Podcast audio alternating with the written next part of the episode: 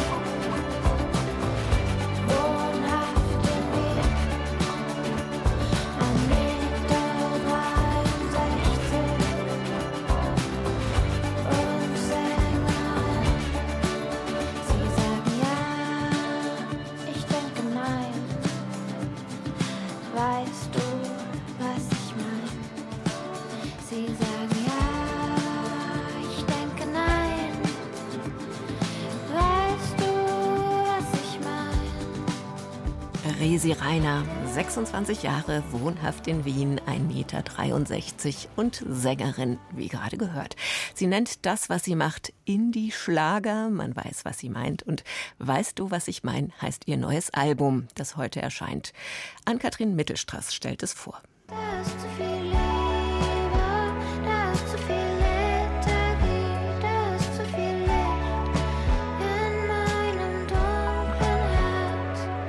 Man möchte Resi Rainer oft einfach nur in den Arm nehmen. Nicht unbedingt, weil ihre zarte, kindliche Stimme den Beschützerinstinkt in einem weckt, sondern weil sie so viel fühlt. Da wird man selbst als abgeklärter, funktionierender Mensch, der so durch den Alltag steuert, fast ein bisschen neidisch, kann dann aber gar nicht anders als mitzufühlen. Weißt du, was ich mein, heißt das erste Album der Österreicherin. Und nach dem Hören wird man sagen können, ja, schon irgendwie. Resi Reiner ist 1996 in Graz geboren, lebt mittlerweile in Wien. Angefangen hat sie als Kinderschauspielerin. Erst seit zwei Jahren veröffentlicht sie Musik. Sie ist bekennender Fan von Vicky Leandros. Und so schmerzhaft schön, wie die das Leben liebt, in ihrem berühmten Schlager. Du weißt, ich liebe das Leben. So schmerzhaft schön zweifelt Resi Reiner daran und kämpft schon genug damit, einfach nur da zu sein.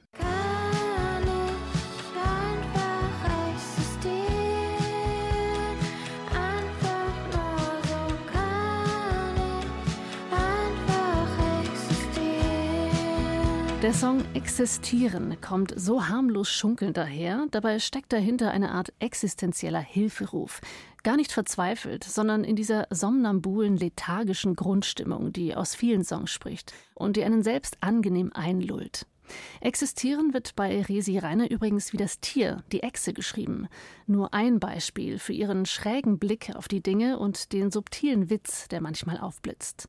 Es gibt auch ein rührendes Liebeslied an ihren Espresso-Kocher, der sie wach macht, oder an anderer Stelle an ihr Antidepressivum, das sie schlafen lässt.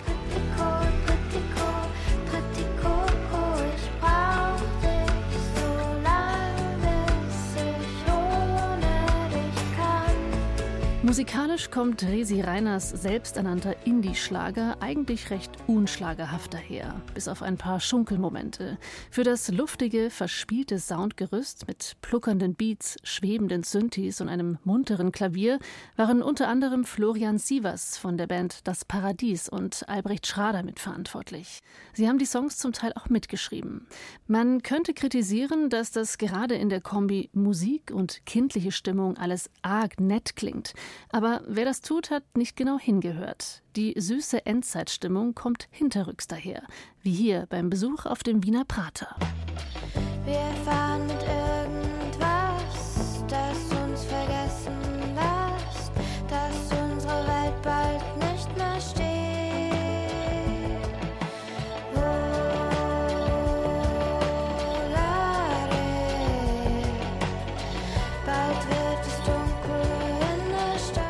Da ist es, das Lebensgefühl der Generation Z, der Anfang Mitzwanziger. No Future. Laut Klimaprognosen diesmal wohl wirklich. Man bekommt durch Resi Reiners Album wieder viel Nachsicht mit dieser viel gescholtenen Generation Z, sagt hier gerade eine Millennial. Sogar wenn es am Ende um E-Roller geht. Von denen kann man halten, was man will, zum Beispiel nichts. Aber wenn Resi Reiner beschreibt, wie sie damit durch Wien cruist, wird man plötzlich ganz milde. Und das muss erst mal jemand schaffen.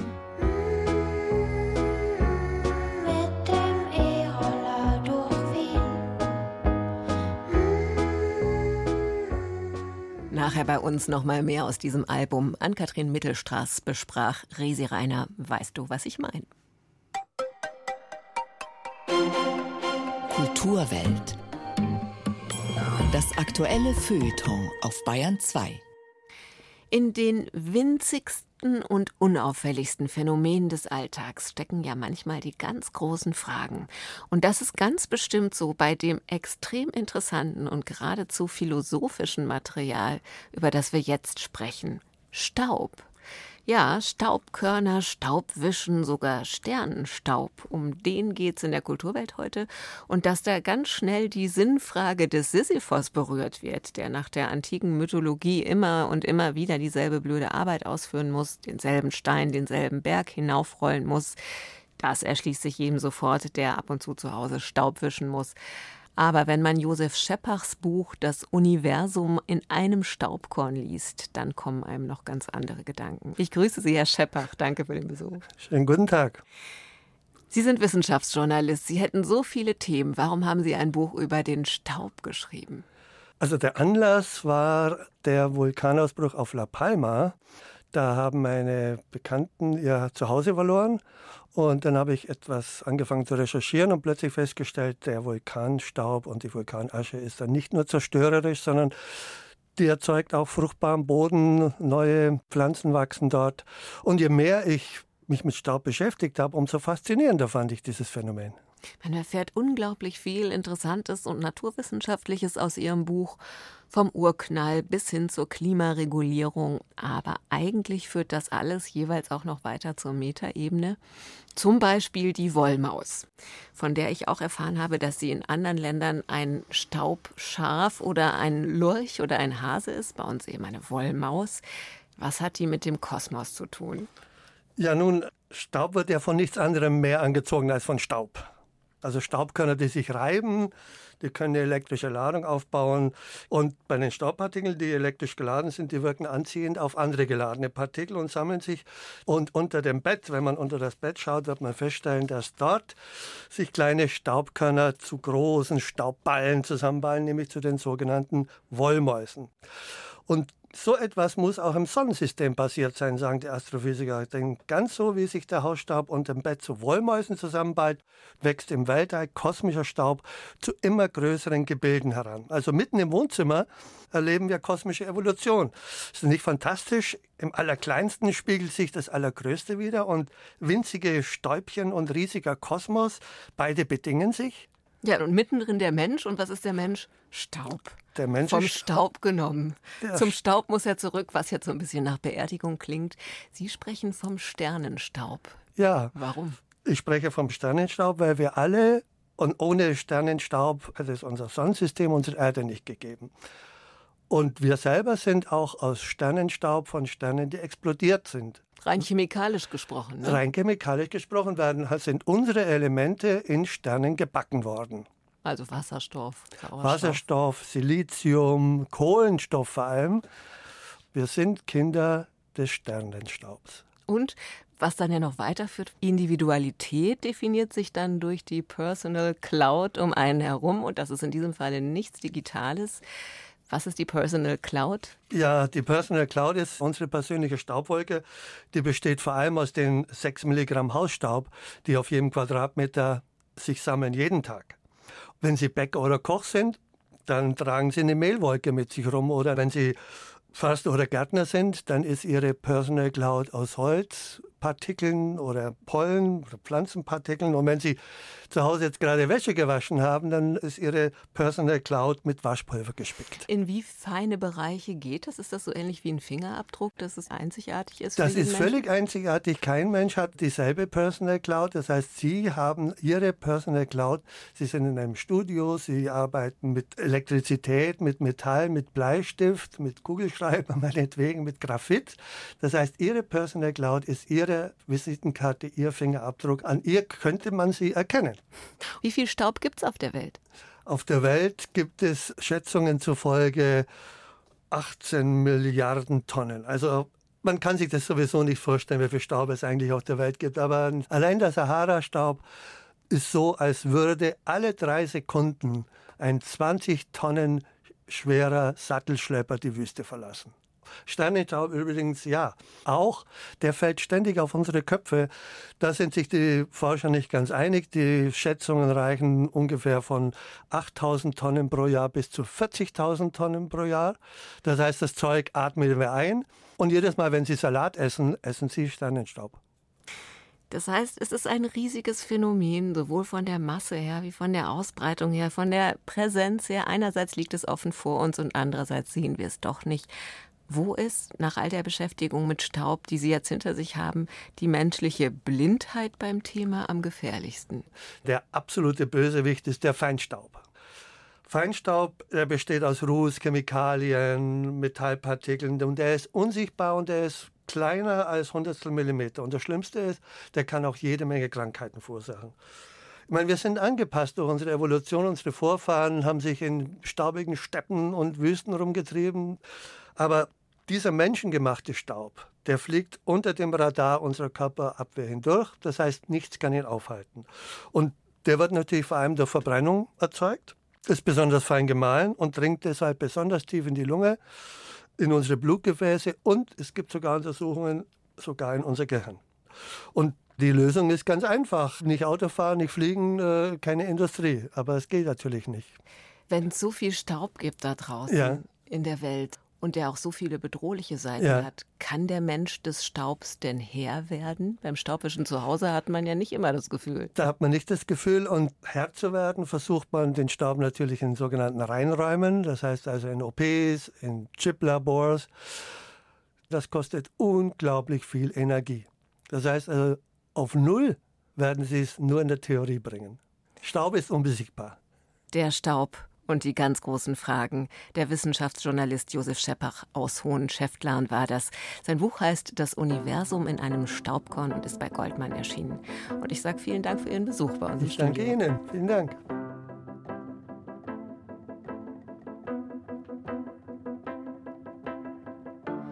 In meiner Küche steht mein ganzer Stolz. Glänzt so schön und weckt mich täglich auf. Zusammen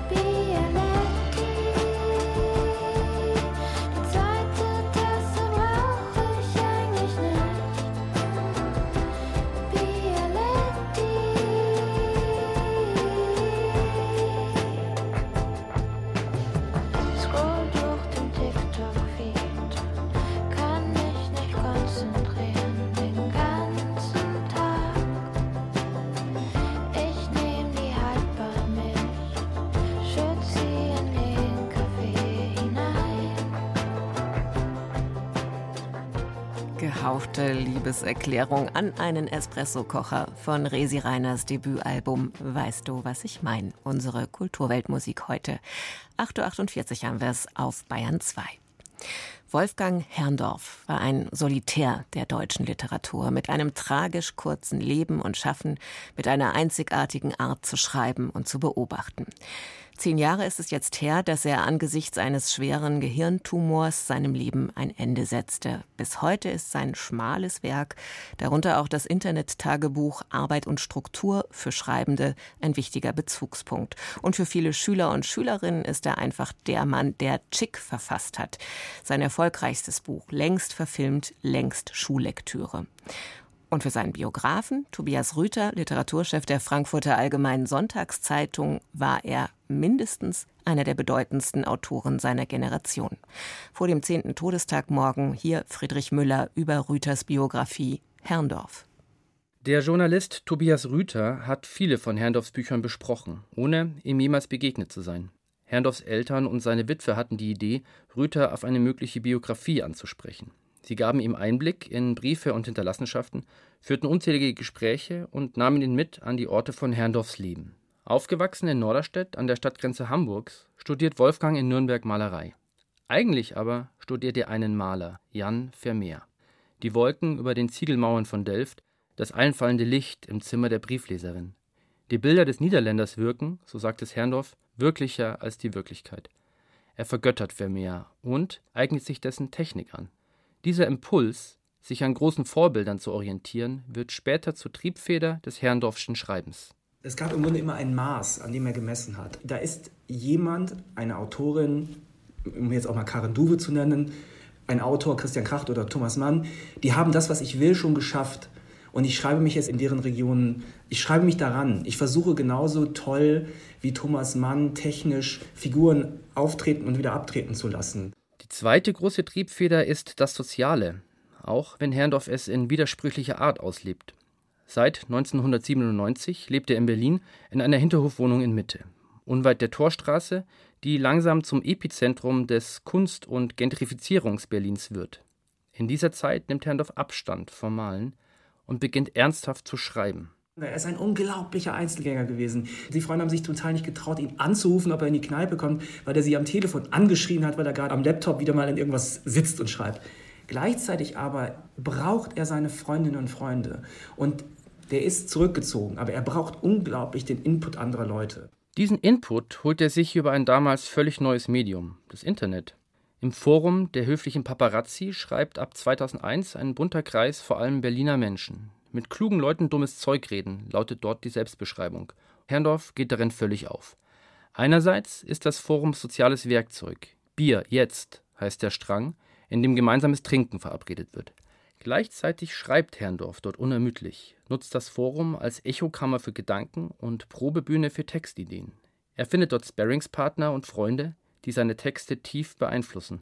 Ich glaube, die Einzigartigkeit von Wolfgang Herrndorf für diese spezifische Generation besteht darin, dass er es geschafft hat, in beiden Welten gleichzeitig zu Hause zu sein und vorzumachen, dass das möglich ist, dass man eben in den tiefsten kulturellen Traditionen stehen kann, im Grunde mit einem Handstreich alles, was nach Vermeer kam, zu verachten und gleichzeitig aber Hollywood, das Kino von heute, die Literatur von heute, das Internet zu umarmen. Man wünscht sich, Herrndorf könnte die Sprache studieren, die wir heute in den sozialen Medien sprechen, in ihr keinen Widerspruch sehen zur kulturellen Tradition und darüber ein Buch schreiben, das seinen Leserinnen und Lesern genau das ebenfalls zutraut, keinen Verfall zu sehen, sondern das heute in seiner Spezifik zu umarmen. Ich kann mir gar nicht ausmalen, was wir alles noch von Wolfgang Herrndorf hätten bekommen können, wenn er mehr Zeit gehabt hätte. Tobias Rüther gelingt ein Kunststück. Er kommt Herrndorf sehr nahe, schreibt mit großer Sympathie und macht keinen Hehl daraus, dass er Herrndorf für einen bedeutenden Schriftsteller hält.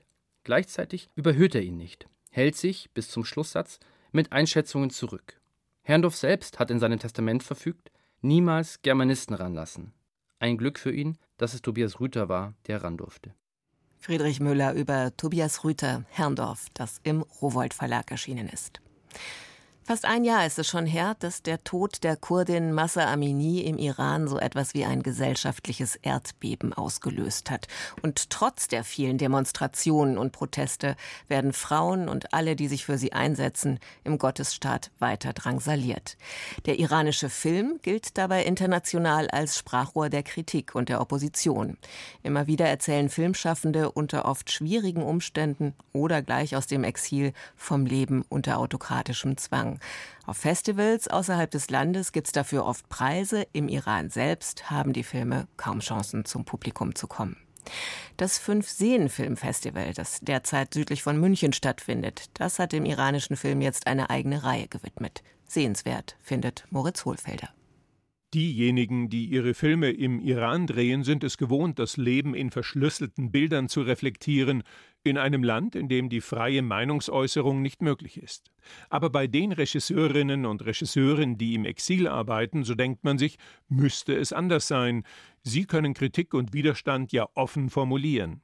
Nur irgendwie scheinen auch sie die klassischen metaphorischen Erzählweisen des iranischen Kinos verinnerlicht zu haben. Zumindest legen die Filme beim 5-10 Filmfestival diesen Schluss nahe. Zwei Beispiele. Die Sirene heißt dieser Film, der schon bei der Berlinale zu sehen war. Er beginnt mit ein paar Jungs, die 1980 in der Ölmetropole Abadan, der größten Hafenstadt im Iran, neben einer Raffinerieanlage Fußball spielen. Der Ball schlägt ein ins Tor und im Hintergrund ist zu sehen, wie sich ein paar Raketen vom Himmel herabsenken auf die Docks mit den Öltanks. Eine Explosion folgt, ein riesiger Feuerball steigt auf.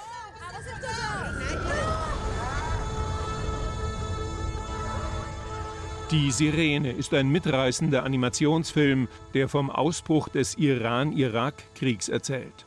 Abadan versinkt in kürzester Zeit im Chaos. Der 14-jährige Omid rennt nach Hause und sieht noch, wie sein älterer Bruder in einen Transporter steigt, der Kämpfer an die Front bringt. Die Familie verlässt die Stadt, nur der Halbwüchsige und sein Großvater bleiben vorerst zurück. Umid ist zu jung, um selbst zur Waffe zu greifen, so wird er zum Versorger einer in der Not vereinten Gruppe von Menschen, die nicht fliehen können oder wollen. Regisseurin Sepideh Fauzi wurde 1965 im Iran geboren. Die islamische Revolution erlebte sie als Teenager, damals 14 Jahre alt, genauso wie ihr Protagonist in Die Sirene. Abadan kannte sie schon als Kind, als die Stadt ihres Großvaters. Ich wuchs in einem bunt gemischten Viertel in Teheran auf. Da waren Juden, Armenier, Muslime und andere Gruppen, erzählt CPD Franzi. Was ich sagen will, ist, im Vergleich zum heutigen Iran, der sehr strikt und eng und limitiert wirkt, wo alles weggeschnitten wird, was stört, war auch Abadan damals noch eine Art Big Apple, ein kosmopolitischer Mikrokosmos. Daran möchte ich mit meinem Film erinnern, dass der Iran sehr viel komplexer war, immer noch sein kann, als uns das als Europäern erscheinen mag. CPD Forzi verließ den Iran 1984 und studierte in Paris Mathematik. Danach fing sie an, sich für visuelle Kunst und Fotografie zu interessieren vor allem Fragen der Identität treiben sie um. Die Sirene ist ein gutes Beispiel für Filme, die von der Vergangenheit erzählen, aber voller Bezüge zur Gegenwart sind. Auch formal ist das ablesbar. Wir haben die Farbpalette reduziert im Spiel mit den unterschiedlichen Bildebenen und mit dem Licht. So entsteht bei den Zuschauern ein Eindruck der Enge, der Beklemmung, was durchaus dem heutigen Lebensgefühl entspricht. Euh, Künstlerinnen und Künstler führen den Kampf gegen das iranische Regime weltweit fort. Der in Deutschland lebende Becherus Karamisade hat sein Liebesdrama Leere Netze in der ehemaligen Heimat gedreht, unter schwierigen Bedingungen.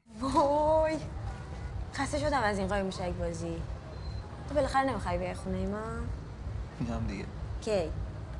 Der Film, der von zwei jungen Menschen erzählt, die wegen ihrer Standesunterschiede als Paar nicht zusammenkommen können, handelt viel vom Alltag und das eben nicht offen kritisch, sondern auch metaphorisch. Karamisades stilistische Vorbilder sind Dariush Merjoui, dessen Film Die Kuh 1971 aus dem Iran geschmuggelt und auf den internationalen Filmfestspielen von Venedig zum Filmereignis des Jahres wurde, sowie Abbas Kiarostami, der 1997 in Cannes die Goldene Palme für Der Geschmack der Kirsche gewann. Das sind Regisseure, die poetisch erzählen und das Bild in vorderster Linie dazu da ist, um den Zuschauer zu emotionalisieren, um den Zuschauer den Subtext zu erklären, um den Zuschauer auch die Dinge zu erzählen, die man nicht erzählen darf, weil das ist ja im iranischen Kino auch eines der Stärken, dass man sozusagen mit Sinnbildern und mit poetischen Bildern über die Dinge spricht, über die man nicht sprechen darf, weil das nicht erlaubt ist. Der Iran-Schwerpunkt beim Fünf-Seen-Filmfestival. Morgen Mittag in Gauting dazu ein Podium mit iranischen Filmschaffenden. Und übermorgen Mittag hier auf Bayern 2 um 12 die Sonntagskulturwelt mit Barbara Knopf. Bis dahin können Sie auf unseren Podcast zurückgreifen. Danke fürs Dabeisein, sagt Judith Heidkamp.